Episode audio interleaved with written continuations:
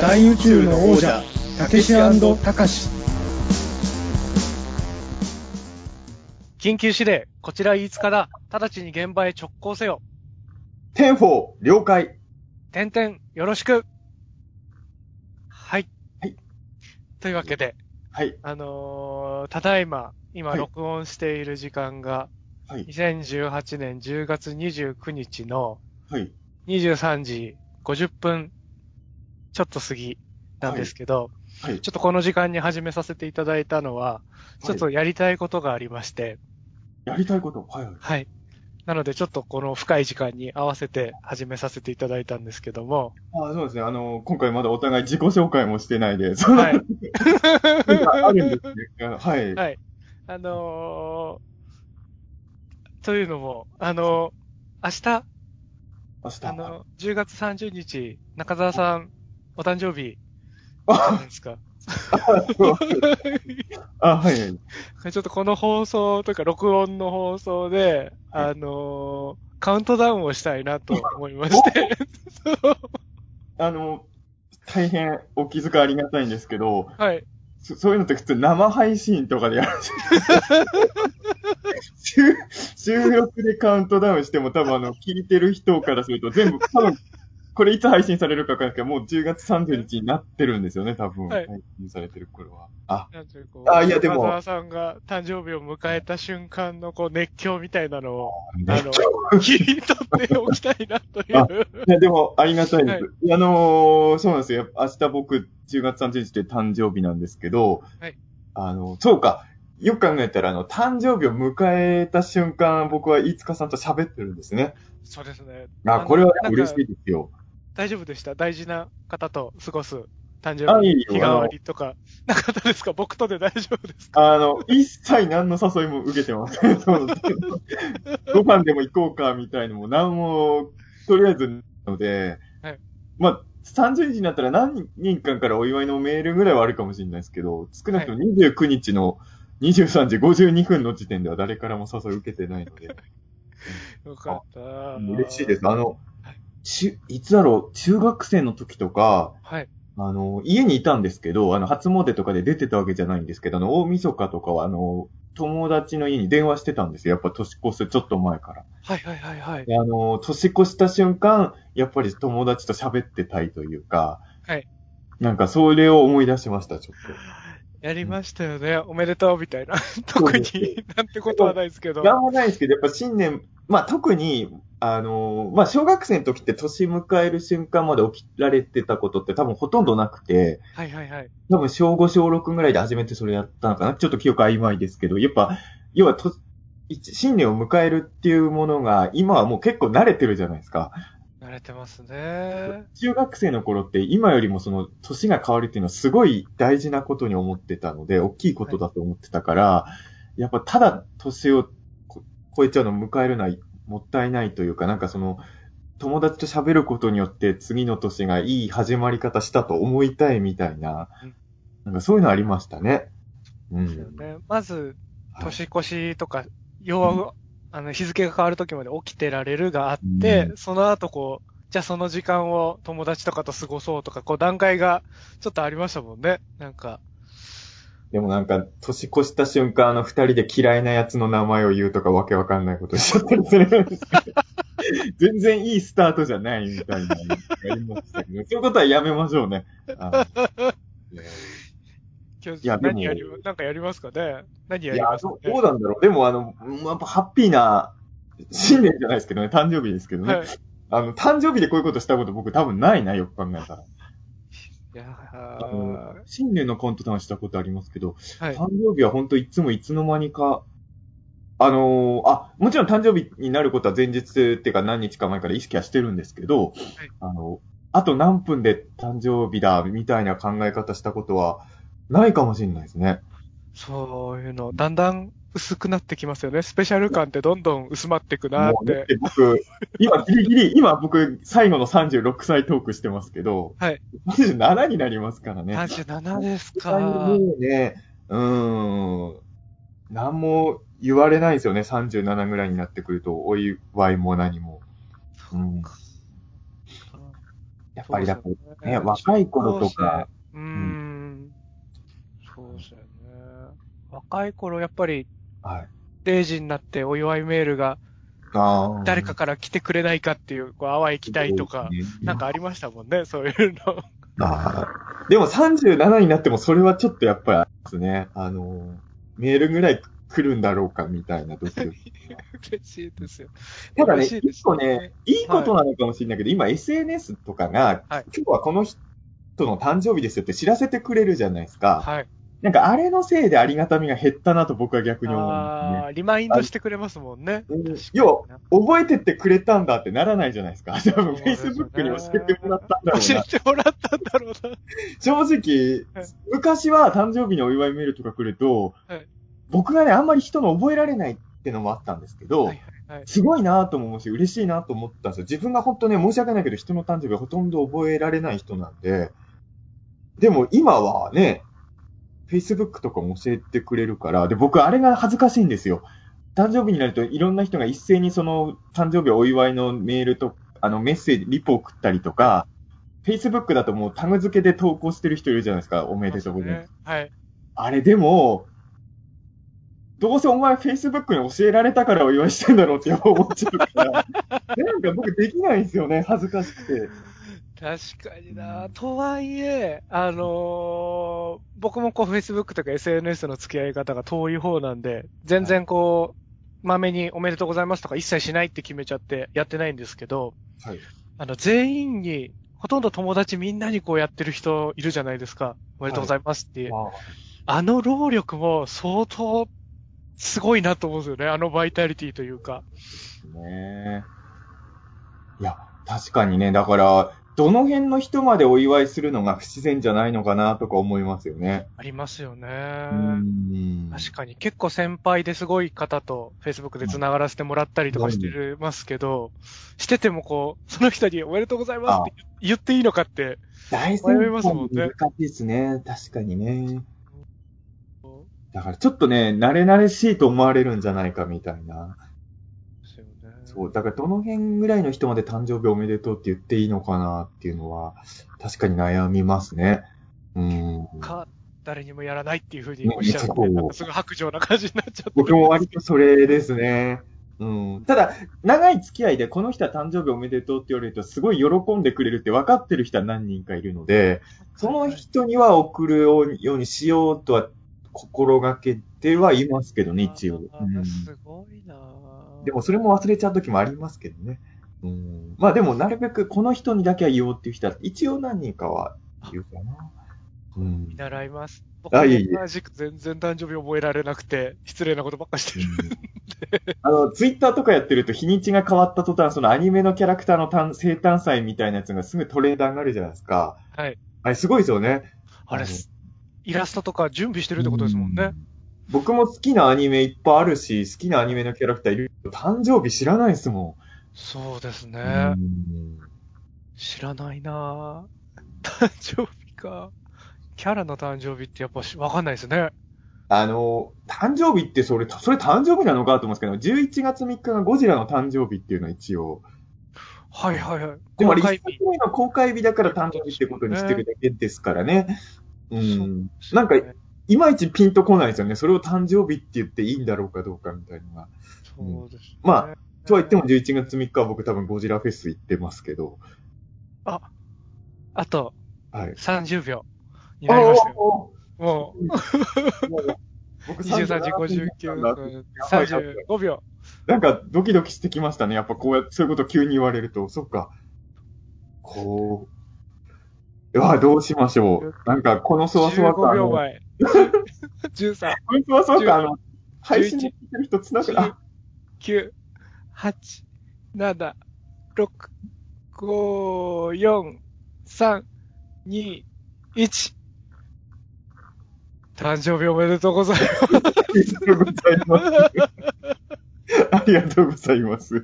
あれ こういう感じじゃなかったですかねあいやいやいや。いやいや、もう、すごい嬉しいです。あのーいや、さっきも言ったんですけど、僕ね、誕生日迎える瞬間に周りに人いたことって多分もしかしてないんじゃないかな。だからあのー本当ですかそんな迎えてすぐに、あの、はい肉声でおめでとうございますって言われたこと、もしかしたら初めてかもしれないですよ。やったいや、ー。ありがたいです、本当にきっもと、録音で聞いてくださってる方たちもきっと一緒にカウントダウンしておめでとうございますって言ってくれてると。う。なんも、いや、そもそも中澤武史の誕生日っていうものにそもそもドキドキしないと思うんですけど、それを収録で聞いてる人は多分もっとドキドキしてないですね、多分。その多分。あれ、不思議なもので、あのー僕ね、昔入院してたことがあったじゃないですか。はい。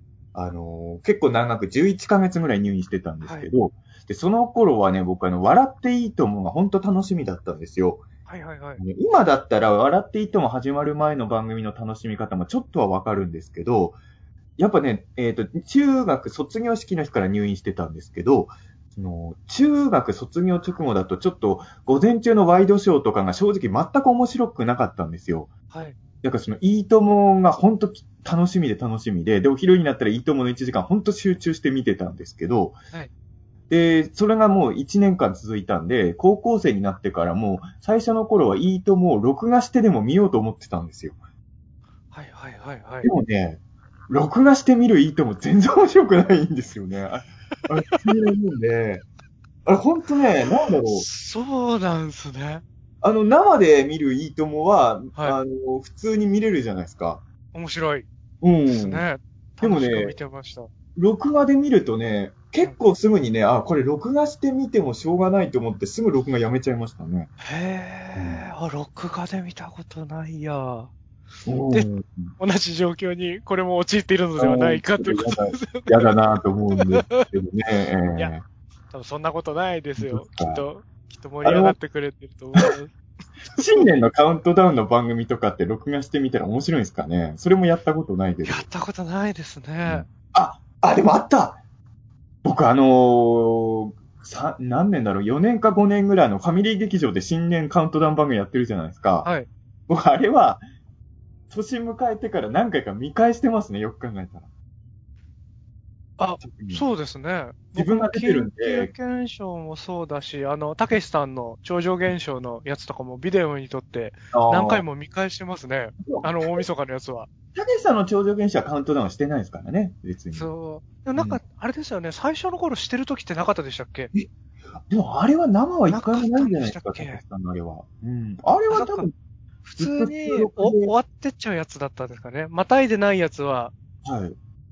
5分前とかに終わっちゃってたんでしたっけあのね、たけしさんの番組が大晦日にやってた時はね、いつもね、23時40分ぐらいで終わってたんですよ、確か。そうだ。で、なんか、ゆく年くる年的なやつの番組に、とか。あの、どうせならこのままオカルトの番組でカウントダウンしてくれよって僕は当時からすごい思ってたんで、まさか、そうだ、そこうだ、そうれだ。から10年以上経って自分がそれをやること、まあ CS ですけど、なると思わなかったですけど、うん。そうですよね。で、またぐやつは特に何事もなく、うん。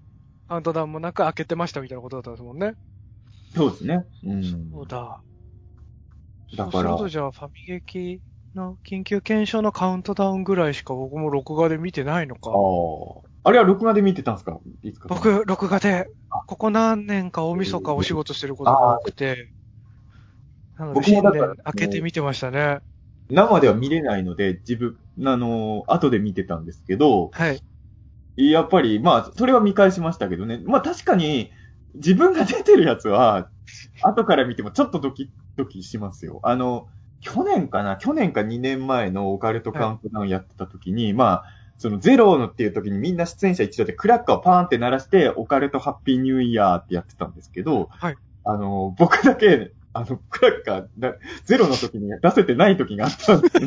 よ 新年早々ミスをしてると思う。うんそれちょっとね、見たとき、うわーって思いましたね。他の人は全員ね、ゼロのタイミングでみんなクラッカーパーンって鳴らしてた、ね。うん。白いな。いや、出てる、出てるとなるとまた違いそうですもんね。そうですね。ただ人がやってると、やっぱまたね、まあ、あの、いつかさんの場合、一応僕知り合いだから、またちょっと違うと思うんですけど、だから僕もいつかさんがカウントダウンやってる番組だったら、あの、リアルタイムで見てなくてもいろいろドキドキしたりするとは思うんですけど、か基本的に自分と別に親しい友達とかじゃない人がやってるカウントダウン番組とかは結構厳しいかなと思っちゃいますね。うん。ですね。たまあわかんないですけどね、意外ちょとっとちゃんと見たことないからわかんないですけどね。僕もやってないんでどな気持ちにるのかもしかしたら面白いのかな新年のカウントダウン番組後で録画で見返したら。うん、まあ、こんな感じであの37歳になっての初トークが はい。カウントダウン番組についてというついことてで。ねということでじゃあ、改めまして、はい。この辺で自己紹介しあまあ、す。そうかそうか。そうか、まだしてなかったんですね。はい。あ、あのあれか。あはい。れか高橋の方の第一飯の塚です。ああ、すいません。えっと、大宇宙の王者、たけしたかしの、たけしの方の中澤たけしです。改めまして、よろしくお願いします。あれですね、このジングルの長さ、あの、僕あの、爆笑問題さんのラジオ好きでずっと聞いてるんですけど、か爆笑問題のカーボーイっていうまでに40分ぐらいかかる回が結構あるん です。そう僕も同じく、伊集院さんのラジオ好きなんですけど、伊集院さんも40分とか言ってることありますもんね。こう、やっぱみんな TBS ラジオで育ってるんですね。そうなってますね。ややっぱラジオは TBS 強いですよね。強いですね。うーん。深夜のお供でしたよね。おーちょっと今も聞いてますけど。やっぱりあの、た、たかしとしては TBS ラジオ狙ってるんですか TBS ラジオはうん、狙って はいないですかね。狙いましょうよ、狙いましょうよ、これはもう。もうあの、一応ね、いつかさんは半年間テレビ東京でレギュラーを取ってたわけですから、次は TBS ラジオの深夜3時台を狙うのはどうですかあー深夜3時台で5分間ラジオをどうですかそれだったらいいですね。ラジオドラマやりたい。でも僕は思ってるように5分ラジオって結構難しいと思いますよ。確かにな特に流れとかも特になうくん終わってきますもんね。流れをこう、時間かけて作るみたいなことでもないですしね。やっぱりあのーよく思うんです。僕本当思うんですけど、短くまとめる方が大変じゃないですか。確かにな5分で終わらせるラジオ番組やれるって結構技術がいるのかなっていう。そうですね。しっかり台本あるわけじゃなく、フリートークみたいなことで5分とかだったら相当大変だと思いますよね。まあ5分だったらもしかしたら台本作れって言われるかもしんない。5分番組なんだからって言われるかもしんないけど。うん。いやでも、そうですね。だからテレ東で半年間、ポーカードレギュラー取った次が、の5日さんのレギュラー仕事が TBS ラジオの5分間だったら面白いなとは。ですけどいいね。ですうんね。中澤さん、一緒にやりたいですね。一緒に一緒に5分。 5分。しかも、この5分は生なんですよね。毎回深夜3時に TBS ラジオまで行って、5分 撮って。で、あの、T、TBS もお前らに出すタクシーチケットはねえって言って、満喫にでも泊まっそとうけで。すね。毎週深夜満喫に泊まらなきゃいけない羽目になるみたいな。そんな扱いでラジオやりたいですよね。ういいでん。すね。富士そば食べて帰る。そんなに TBS ラジオでやってる奴らって貧しいんですかね。 そんなことは別に。大変ですけど。 で、なんか予算ないないっていう話はすごい聞きますもんね、なんか。常々まあ、ラジオは僕でもあんまわかんないんですけど、はいテレビとかはね、あのーまあ、もちろん一番稼いでた時代から比べればそれは稼げてないのかもしれないんですけど、やっぱりすぐタクシーとか出してくれるじゃないですか、言うても。確かに。例えば、まあ、いやあんま言うとちょっとあれですけど、出版の仕事とかで、タクシーはめ、まずめったに出してくれないじゃないですか。そうか。あ、そうなんですね。出版は出ないんですね。あ、まあ、そもそも出版の仕事で終電逃すってなんだよって話ですけどね。そもそも ね。まあ、缶詰とかはあるかもしれないですけど、はいその場合は朝までですから、どっちにしろ電車走ってるでしょうし。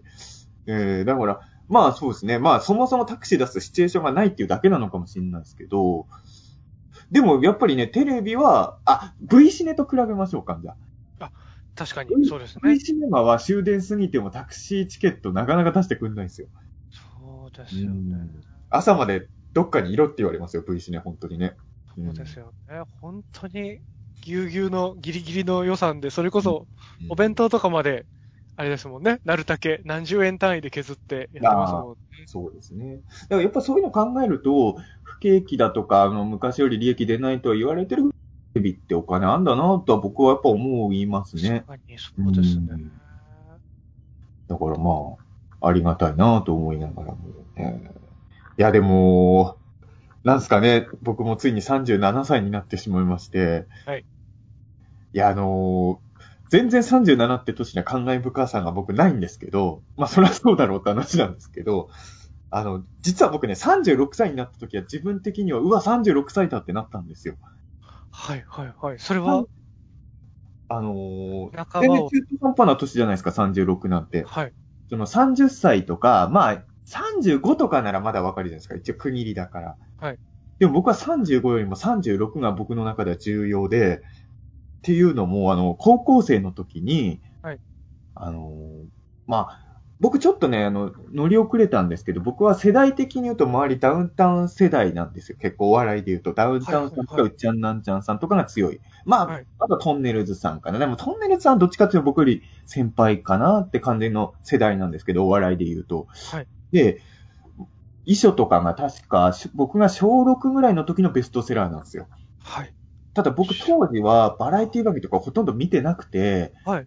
あの、唯一例外的に、これも僕の世代だとなんでだよって話なんですけど、たけしさんのバラエティ番組だけは見てる子供だったんですけど、えそれ以外ー。はね、まあ、多少うっちゃんなんちゃんとか見てましたけど、そんなにバラエティ番組熱心に見てる人じゃ実はなかったんですよ。はいあのはい。今でこそお笑あいそう大好きなんですけど、当時はね、なんかストーリー進行があったんですよ、僕。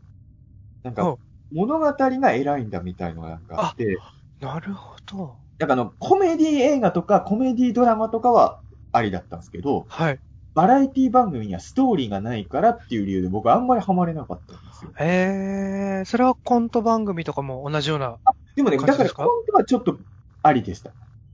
そっか、じゃあ、い普通のバラエティがってことですよね。そうですね。だからなトるほどーク番組とか、ゲームコーナーとかそういうのが全然ダメで、はい。うん。だからダウンタウンさんとかもね、本当に、あんまりび見てないんですよ、世代の割には、そのリアルタイムでは。そうなんですあのね。唯一小学生の時見てたのが、発明将軍ダウンタウンっていう。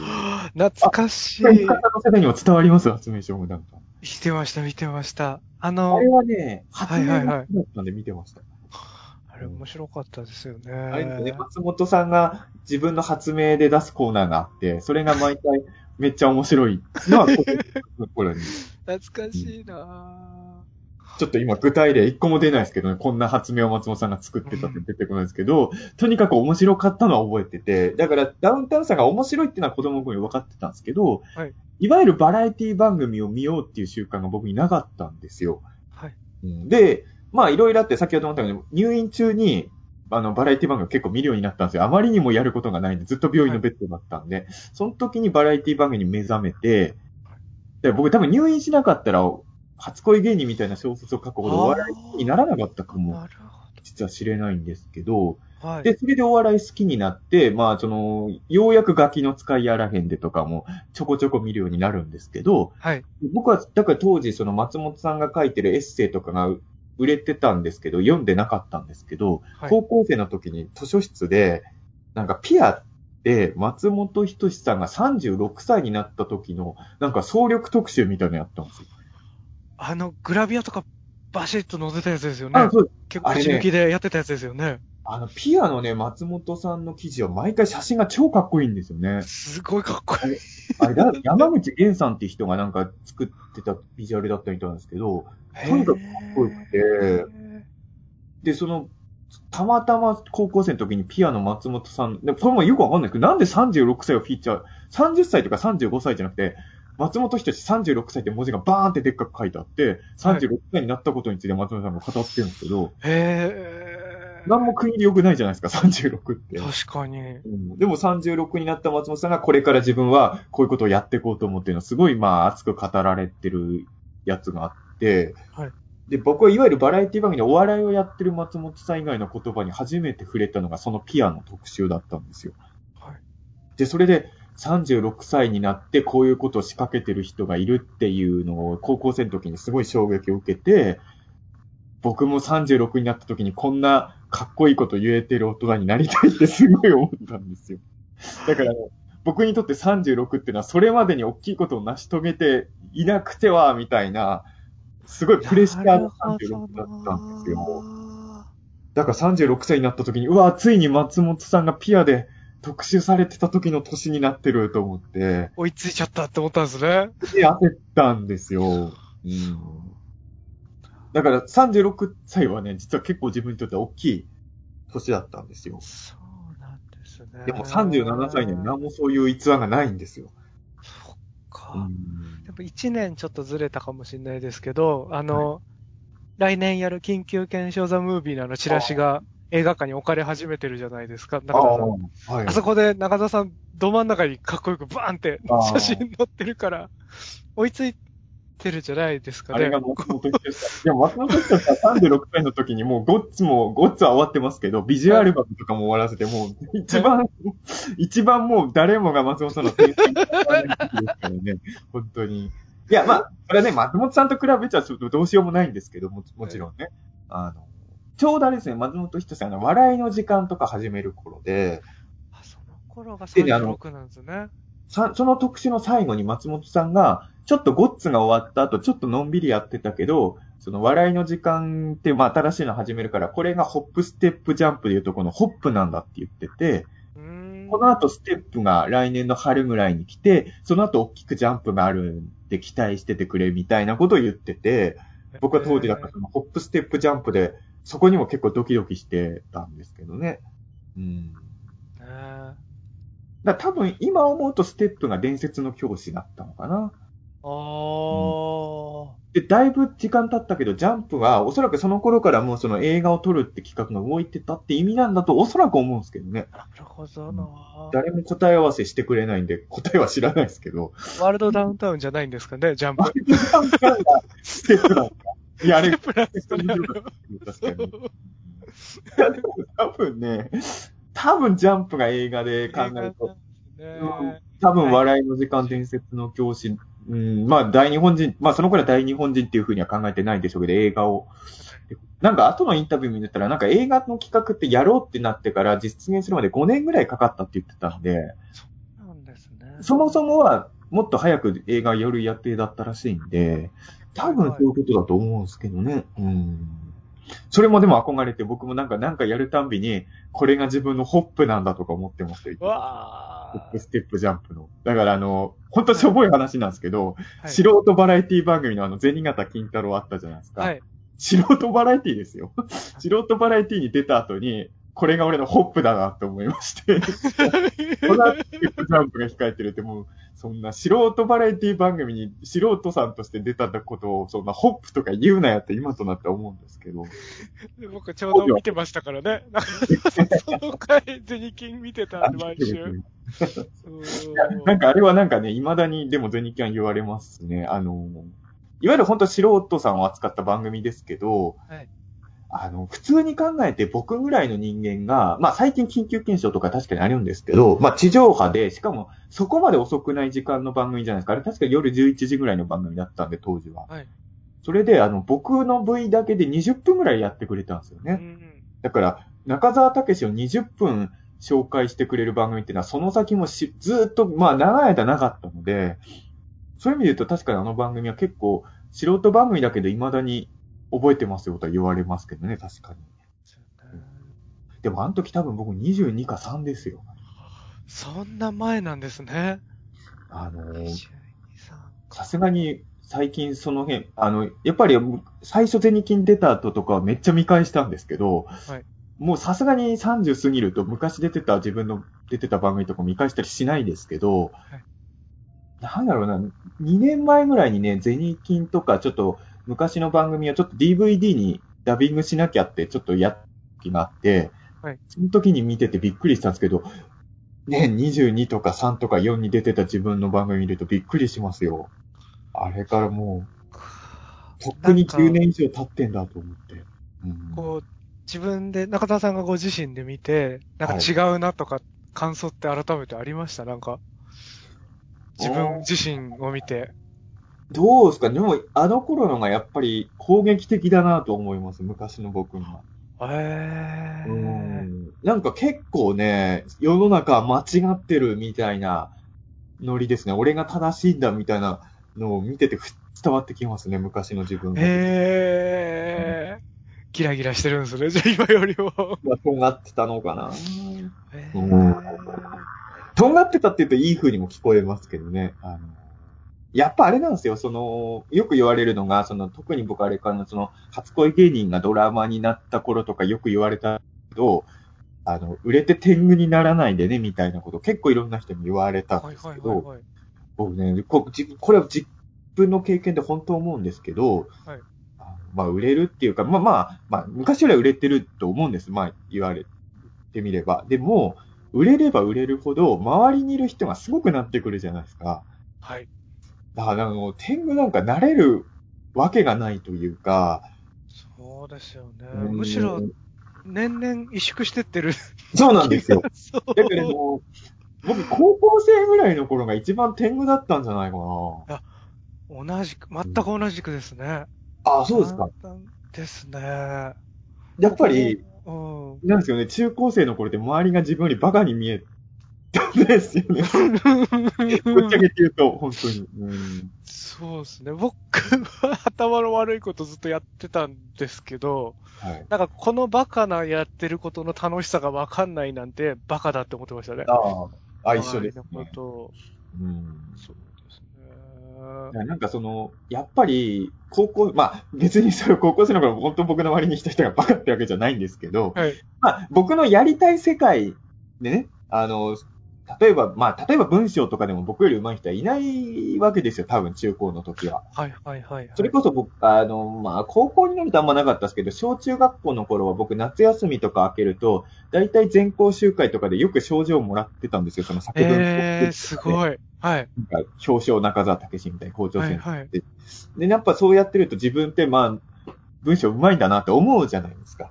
はいでも、大人になって作家を目指して、その文学賞とかに応募し出すと、多分なんですけど、全国の小学校の作文コンクールで賞をもらってた奴らがみんな作家目指してるんですよね。うんうんうんだからそこの戦いになった時に、本当自分何の佳作にも何にも引っかからない期間が長かったので、うん。で、やっぱりだんだんくじけてきて、で、今まあ、ありがたいことにデビューはできたんですけど、そうすると作家の知り合いとかも出てくるじゃないですか。はい。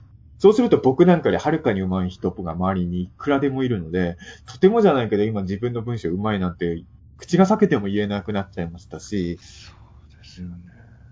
おオカルトとかもそうですよね。だから今、それこそ飛鳥明夫さんとかと一緒に仕事してるじゃないですか。レジェン、レジェンドたちと一緒にですもんね自分がオカルト詳しいなんて言えるわけないじゃないですか、そんなのね。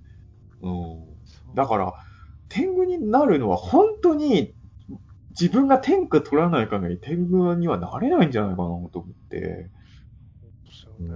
こだからの話、中田さんと前もちょっとしたかもしれないですけど、あの、天狗というか、その天下を取る前でも、はいこう、天狗になることで自分を高めて、はいは突っ走っていける人もこう、周り見渡しているじゃないですか。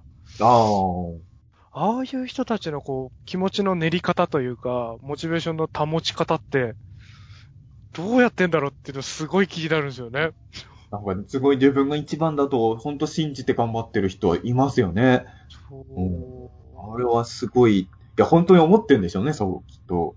そうですよね。うんなんかこう、多少やっぱ僕ら神経質側なんで、はいその強がりで言ってたり、うんあとは、こう、そういう振る舞いをしてるけど、うん実は裏側では資料深かったりとか、あとは、は、なんですかね、夜寝るときに、こう、すごい暗示をかけて、精一杯自分をああ。強く見せようと頑張ってんだろうな、みたいな人は感じるじゃないですか。うん。あの、この人やばいなっていう、本当に何も考えてなさそうな人もいるじゃないですか、たまに。あります、います。うん。本当に世界の頂点に立ってるかのような物言いを全然自分よりも若かったりしてもでも全然できる人もいるから、世界の頂点立ってるけど、僕と一緒に花丸うどん行くやつとかね。一緒にかけしを頼んでますからね、そういう。世界の頂点取ってる風にしながら、かけしをください。天ぷらも何も乗せずにね。で、あの、揚げ玉とか超乗せて食ってますけど、ねうんでも世界の天下を取ってる風が、確かにそういビうのンがビン出してるやつはいますね。うんそう。ででもまたそういう人って魅力的だったりするじゃないですか。まあね、確かにね、わかります。そう愛されるというか愛嬌があるというか、やっぱり、あの一緒に組む人とかも、やっぱり、あんまり相手パートナーが自信なさげにしてると、応援できないのかもしれないですね。そうですね。うん。あ、だ、僕、あのー基本的にはこう一人ではい。とか、しょごくごく仲のいい人たちとばっか作品作ってるじゃないですか。はい。なくて、たまにこう、なんですかね、ちゃんとした人たちと仕事をするみたいな、あの、撮影現場みたいなあ感じで、スタッフ組んで、あの、撮影させてもらう時とかもたまにあるんですけど、はいやっぱそういう時周りのスタッフを不安にさせることとかがーたびたびあって、まあ、最近そういうのややめるようにしてるんですけど、うんその理由っていうのがやっぱりこう、腰が低すぎて不安になっちゃうというか、え演出とか監督ってする立場なのになんかこう、なんですかね、ーはいへこへこというか、周りに気遣ってわちゃわちゃわちゃわちゃ動いてるから、なんかこう、引っ張ってってもらえないんじゃないか、正解じゃないんじゃないかみたいな不安を煽るみたいで。ああ、まあでも、わかります。だから僕もなんでしょう。僕あの、カンニングのことを思い出すんですけど、 その、なんていうんですかはねい。あの、小中学校の時に、はいあの、別にカンニングペーパーとか作ったことはないんですけど、はいその周りの生徒の塔は見えちゃうことはあるじゃないですか。まあ見えちゃうって言うとちょっと嘘くさいですね。見ようとして見てるんですけど、はい、はい、そのはい。要はね、自分の前にいる生徒が確実に自分より頭が良ければ、はいまあ見る価値はあるじゃない。はい正直学力僕と大差ないやつの答案が見えた時に自分と違かったはい、答えが違かった場合、自分と大して学力違わないはずなんだけど、そいつの回答の方に書き換えちゃったことがあって、はい。なんかやっぱ人の答えの方が正しいんじゃないかと思っちゃっあねた。ーうん、それでバツつけられちゃったんですけど、そのう時も。わー中田さんのが合ってたんですね。うん僕のが合ってたんですよ。でもね、僕、それね、今でもやってるなとは思うのは、やっぱり仕事してるといろんな人の意見聞くじゃないですか。はいで、ここはこうなんじゃないかって言われた場合に、本当はもっとね、自分の意見守んなきゃと思いつつも、直した、な、こう直してって言われた通りに、本当は心の中では納得してないのに直しちゃったこともやっぱあるので、はい、はい、はい、うはい。んなんかそのたんびに自己嫌悪にも陥るんですけどね。うんで、さっきのその周りの人のがすごく見えるというか、すごい人がいっぱいいるからってなると、それってやっぱりその、こう、そういう仕事をしてる時もその意識って働くじゃないですか。あまあ、そうですね。だ僕結構陥りがちなのが、その、自分よりもすごい人たちと仕事してるからっていう意識が強いから、はいあの、自分は違うのかなと思ってても、はい周りの人が言ってることの方が、あの、こっちの人たちの方が人生経験もあるし、きっといろんな現場見てきてるから、多分それを見越してのことなんだろうと思って、正しい気がしちゃうんですよね。いや、すごいわかります、それ。いや、だからあのーまあ、僕は、飯塚さんよりもそういうのがまだ少ないと思うのは、飯塚さんは監督じゃないですか。はいはいはい。僕はまあ、そんなに言うても人を使う仕事ではないので、そういう意味で言うと、まだそういう悩みは飯塚さんより少なめなのかもしれないですけどね、僕は。ああ、うんそっか。でも、それで言うと確かに、た、例えば田口清隆監督とか、はい。いや、まあまあ、そもそも田口さんもすごい人だと僕は本当思ってますけど、はい。まあ、一緒に飲みに行った時とか、友達としてちゃんと普通にバカな怪獣話とかししてくれるじゃないですか、田口さんはたいちも。。してくれますね。でも、田口さんが監督した作品をたまに見返した時に思うんですよね。僕らと酒飲みながら、はいスペースゴジラの話を延々してたあの田口さんが、現場ではそうだよな、佐野史郎さんの演出とかしてんだよな、とか思うと、はい。なんか一瞬、なんか僕の知ってる田口さんと違うんじゃないかとか思っちゃう時ありますよね。はいはいうんはい。なんかそのはいはいまあ、田口さんに限った話じゃないんですけど、普段普通に、あ、それこそ岡秀樹さんとか、はい普通に、あの、し夜中にファミレスでドリンクバーでオールナイトしたりしてくれる。いや、いい年なんですけどね、岡さんね。はい岡さんとかもね、だって普通にそれこそ、もう、もうだ、あそうそうたる大スターを演出してるわけじゃないですか。そうですね。それがなんか、で、まあ、例えばウルトラマンサーガの時とか、三池敏夫さんが特技監督、特撮監督の時じゃないですか。はい。だから、三池さんを、と一緒に作品を作れてるわけじゃないですか、うんコミュニケーション。対等に取ってるわけじゃないですか、本編監督と特撮そうですねはい。その、ね、普段だから一緒にドリンクバーでずっとコーラを飲んでるお母さんが、そんなすごい人たちと、みたいな 思うと、でも多分演出の現場では多分お母さん引いてないじゃないですか、田口さんも絶対。そうですスね。ター、スターだから遠慮するとか、多分あの二人絶対してないじゃないですか。確かうに。ん。それはで確かもに僕もなかなか、あだから僕は監督じゃないけど、ーそう、だからそれで言う、ね、だって斎藤匠さんとかに指示出してるわけでしょそうですね。ただでもそれで言うと、う僕、理想の現場とか理想の、こう、空気の作り方として、はい。あのファミレスでだべってる感じで、現場回したいんですよね。ああ。じゃあ、本当に、全然そのアルバイトの人でもうん、なんかそれ違くないですかとか、こっちの方が面白くないですかってあーなんとなく言えるようなうん。空気をこう作っていきたくて、ああ。そうだからそのためにはこう本丸がそんなにこう強そうにしてたらまずダメかなと思っうてんやってるんですけど、さじ加減が難しいですね。そうですね。そうで柔もねらかい現場になるのか、は頼りない現場になるのかの、そのこうやっぱさじ加減が今も難しいなと思って。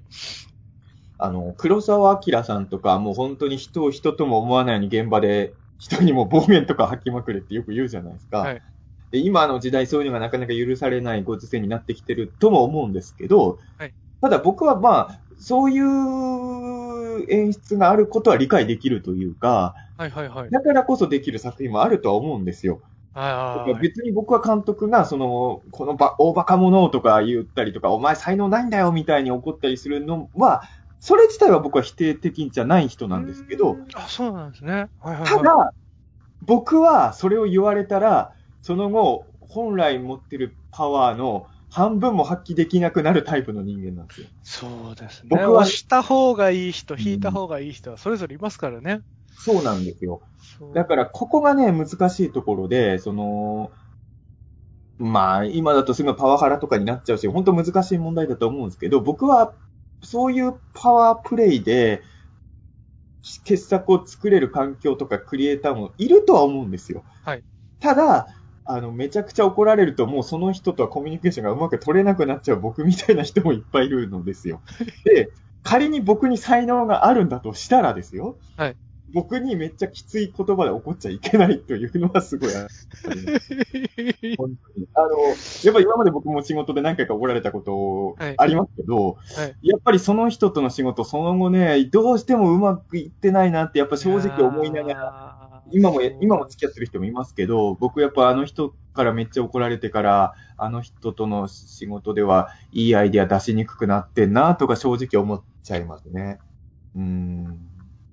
そうですよね。だから怒られたくない。こう感情的になるみたいなことは、まあ、まずないんですけど、うんこう、まあ、なんですかね、繰り返さなかったり、危ないこととか、うんそういうこととかはこう、あとは、なんですかね、チームの不和を生むようなうん。ことをしてしまった時とかに関しては、こう、注意とかしなきゃならないじゃないでですか。あ、有用とかにはしてるんですけど、やっぱ普段ぼんやりしてるから、今は言わなきゃいけないから言おうってやった時に、やっぱこう必要以上に怖がられたりとか、あまっあ、ていうよのはやっぱく、よくあれですね。だからその、普段怖そうにしてない人が怒った時には怖いってうーいうんそうですね。だから本当に悪いことをしてしまったなという、まあ一人、プロデューサーの方と一回喧嘩した時があおっうて、おうそのプロデューサーの方は、こう今でもやっぱ言ってるみたいですもんね。いつかさん本当心が冷たい人ですよねっていう話を、なんかそうなんだ。ええいや、いつかさんは心冷たくないですよ。僕の37歳の誕生日をカウントダウンしてる ような、めちゃくちゃ心温かい人です。え、でも僕、でも、いつかさんが喧嘩してる絵がもう想像できないです、そもそも。僕、本当に性格凶暴ですからね。それがね、本当はい。わかんないですよね。いつかさんの凶暴な面見たことないから、そう、本当に、ど本う、当に。どう、じゃあ、ちょ、ちょっと、ものの例えで、はいあの今目の前に佐賀江博さんがいると思ってください。で、はい、はい。佐賀江さんに切れてくださ坂井さんに切れらんないですよ。い。なんでですか凶暴な人格で今佐賀江さんに切れましたけど。だって坂井さん怒る理由見当たらない方じゃないです か。はい共通の知り合いじゃないと僕絵が浮かばないから。はいはい。いつかさんがへー僕の知らない人に怒ってるのだと絵が浮かばない。僕の知ってる人でね、考はいえていいかなと思う。じゃあまあ、じゃあ佐賀江さんはやめましょええう。じゃあもう、え、どんな風に怒るんですか怒る。いや、うーんどうですかね。なんか、はい例はえいはば、あの、本当にアウトレイジみたいな暴言を吐くんですかそれとも、静かに淡々と問題点を指摘するみたいな。あー、どっちもある。ですかね。おーえ、えアウトレイジもあるんですかアウトレイジ一般あります、あります、あります。マジですかあのえまあでもそれもここ、本当ずっと怒ってないですけど、はい。そうですね。本当えに反抗期の頃とか、 一声聞かせてくださいよ、アウトレイジいつか。どれチーズかですかと、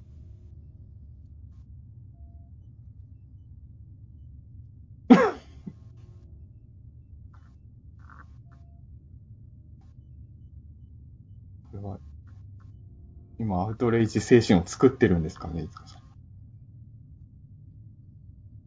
おん いつかさんいつかさんあれ聞こえないですかあああれすいません、何も聞こえなかった ですよ。本当ですかすいません。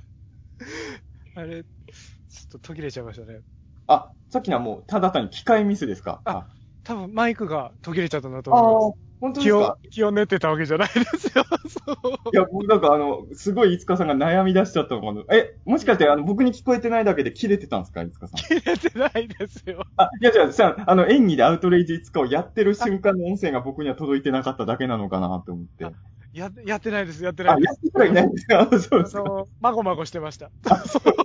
どうしよう、どうしいうよ。やあの、あの無音は単にまごまごしてて無音になってた時間じゃないですか。別に機材トラブルは起きてないんじゃないですか、もしかして。あでも、まごまご、いろいろ言ってました。口走ってました。あまごまご。いやこれあれかもしれないですね。あのーお僕はやっぱオカルトの仕事もしてるんで思うんですけど、はいやっぱりいつかさんのアウトレイジな一面を世に出しちゃいけないっていいけう、ないっていうことなんで電す波か妨害が入ったんですかね。入ったんですかね。それとも僕の耳には入ってないだけで普通に収録できてんのかな それもちょっと、怖い。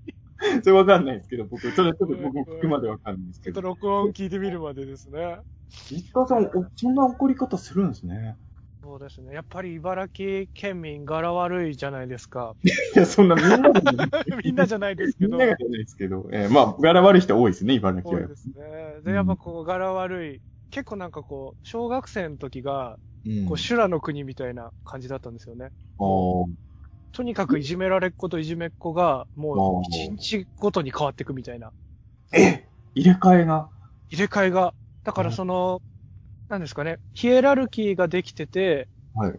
ヒエラルキーの下の子たちがいじめられちゃうみたいなのももちろんあああるんですけど、はい。もう上層部がずっとそういう争いをずっとしてるみたいな。えだったー、んで、で小学校ですか小学校ですね。だからもう、どうやって取って、とはいえこう体も弱いかったんで、うん僕、武闘派ではないじゃないですか。はい。だから、武闘派じゃなくどう生き残るかみたいなことで、ずっとやってたんで。片岡ですね、アウトレイジにおける。 そうですね。いや、でもそうなんですよ。僕の周りってアウトレイジ見てる人みんな自分を片岡視点で見てまして。だから最終章困っちゃったんですよ。片岡死んでるから。もう誰に、誰に肩入れして気見れ持ちばのいい。寄せどころなかったですよね。そうどこに寄せてみればいいか。最終章は全員僕らと違う世界の住人だったんで。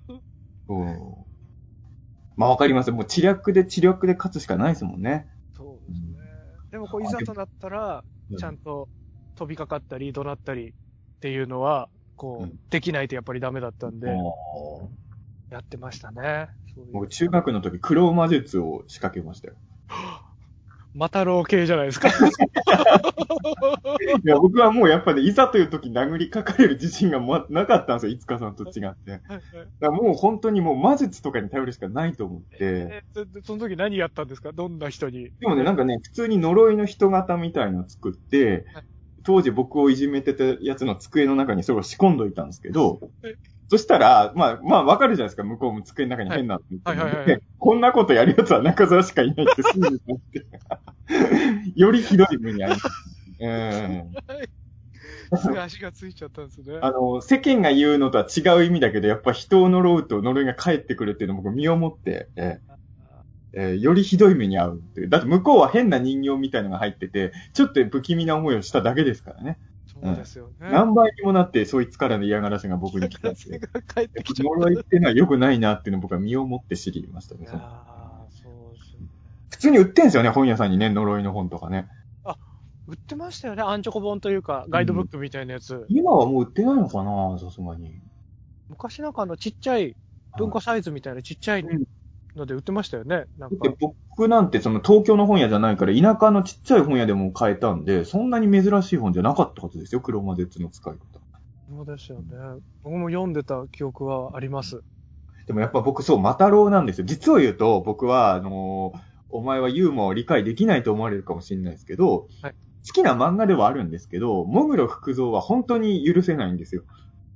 ほうほうほマタロウは好きなんですけど、はいでもモグロはちょっと悪質すぎるんで、その、あの、大人になった今もモグロは許せないんですよ、僕う。は。あーまあなんかその、やっちゃいけないことだよっていうことは提示するものの、やっちゃいけないことやる方にすごい先導してますもん ね。あれなんですよ、モグロはよくみんなそれを言うんですけど、あの、それは結構ね、後期のモグロだって、初期のモグロは割と最初から落とし入れますからね。もう約束も何もあったもんじゃないですからね、初期の頃のモグロに。それはね、多分ね、ギミアブレイクとかでアニメ化されて人気になって、ちょっと丸くいっちゃったんですよ、キャラが多分、あれは。悪す、うんそうなんですね。ちゃんと教訓の方にしていこうとした後の話なんですね。あのね、本当にね、初期の頃のモグロってや約束すらないですからね。そうなんですね。ただ単に相手を不幸に陥れて、私はこういういたずらが好きなんですって言って帰ってきましたから。 最悪じゃないですか。そうそう。あ、そうなんですね。でね、後にあのー、モグロ福次郎って弟が主役の漫画出たの知ってますモグロのあ。はい、わかりますわかります。で、福次郎は、あの、兄と違ってすごいいい人なんですよ。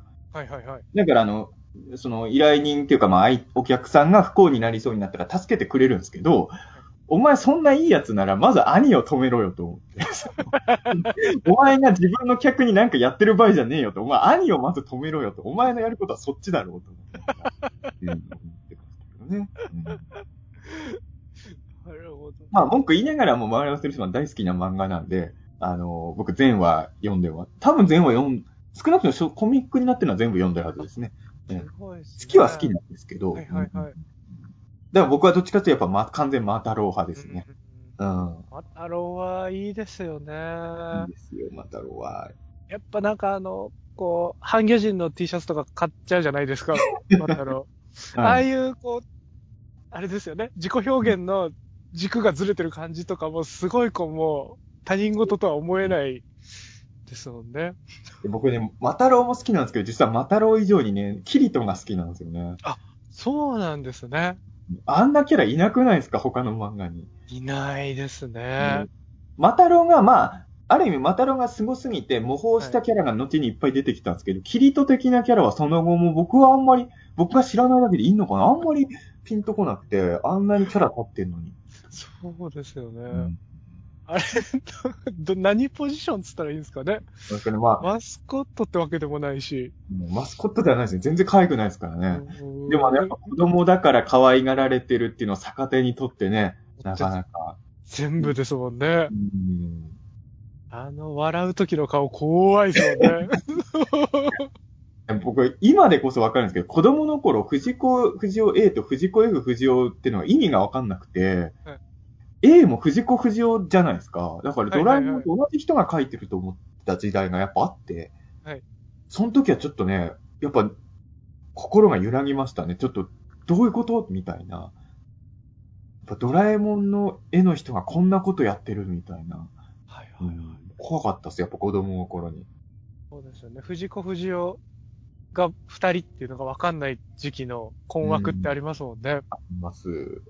だからそれで言うと僕すごい覚えてるのが、はいあのーまあ、げ、まあ、こっちは多分劇場ってやってすらいないからしょうがないと思うんですけど、あの、ビデオでソナチネを初めて見たときに、はいその日がね、月曜日だったのがすごい覚えてるんですけど、その日にテレビタックルがやってて、はいソナチネを見た、夕方に見て、で、夜にテレビタックル見たんですけど、タックルのたけしさんが超怖かったですね、やっぱり。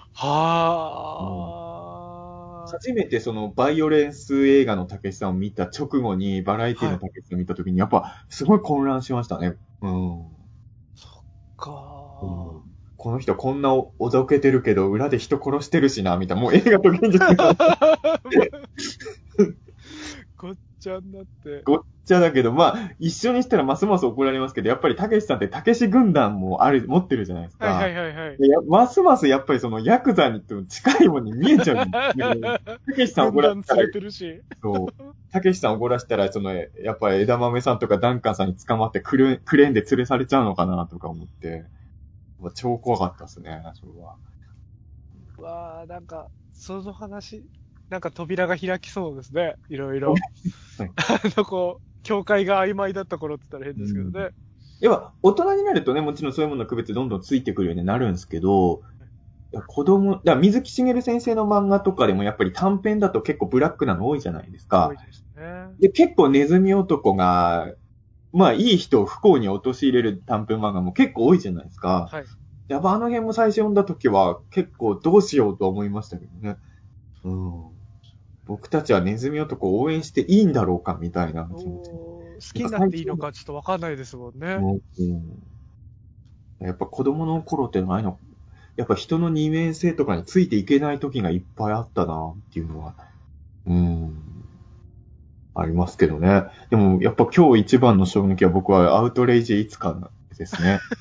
そんな、いや、いつかさんだってそれ人間だからお怒る時はそれあると思うんですけど、まさかそういう切れ方をするとは想像ついてなかったんで。そうなんですよ。物とかもむちゃくちゃ当たってましたからね、あ昔。へえ本当に良くない怒り方をするのなので、それをやっちゃいけないと思っての今が、って感じではあるんですけどね。なるほど。こう、あれですかね、そろそろ1時間経ちますかね。そうですね、そろそろ1時間56分ですあね、。じゃあそろそろ指名モードに行きますか。なんあか、のちょっとこの回は、テーマはよくわからない回ではありましたけど、 でも、じゃあでも本当にあの、いつかさんに誕生日をお祝いしてもらえたんで、なんか、いい37歳になればいいなとは、うん、思いますね。あの、全く意味のわかんない話なんですけど、僕37歳の間に、とりあえず今んとこ決まってる話で言うと、はい37歳の間に僕、出演映画が3本公開されますね。すごいですね。役者としてですよね。まあ、緊急出演警者察ムービーが役者としてって言っていいかどうかわかんない けど。緊急検証が1本三と、もうあれなんで、ええはいで、もう一本が、ちょうどね、昨日発表な、昨日の夜発表の、あの、えっ、と、正式名称が、 あの、略称で覚えちゃってるんですけど、アスアブスズキ、はいはいはいはい。あの、この世界の片隅にの、あの、TBS ドラマ版のし、鈴さんを演じられた松本穂香さん主役の、はいはいはい映。画あの、ネットの、ネット配信とかでやってたやつですよね。あれの劇場、まあ、編集し直して劇場版になるんですけど、はいそれも来年公開なので、それは役者で一応出させてもらってますね。アストラル・アブノーマル、鈴木。僕が言えないフ ル、フルタイト鈴ル木を。 3はついてないです よね。多分わかんないですけど。かな、うん、僕いつもアスアブスズキって言ってたんで、そうア。スラブ鈴木。はいと、はえあで、えっい。もうと一、本があの例3のつい、てますね。3ああ、正そうま式で名称、アブストラル・アブノーマル、鈴木さんはい。が正式名称みたいですね。これでもあれなんですよ。あの、これは、えっ、と、1月5日から公開らしいんですけど、来年の。はい。で、まだ発表になってないんですけど、緊急検証ザ・ムービーも来年の新春映画なんですよ。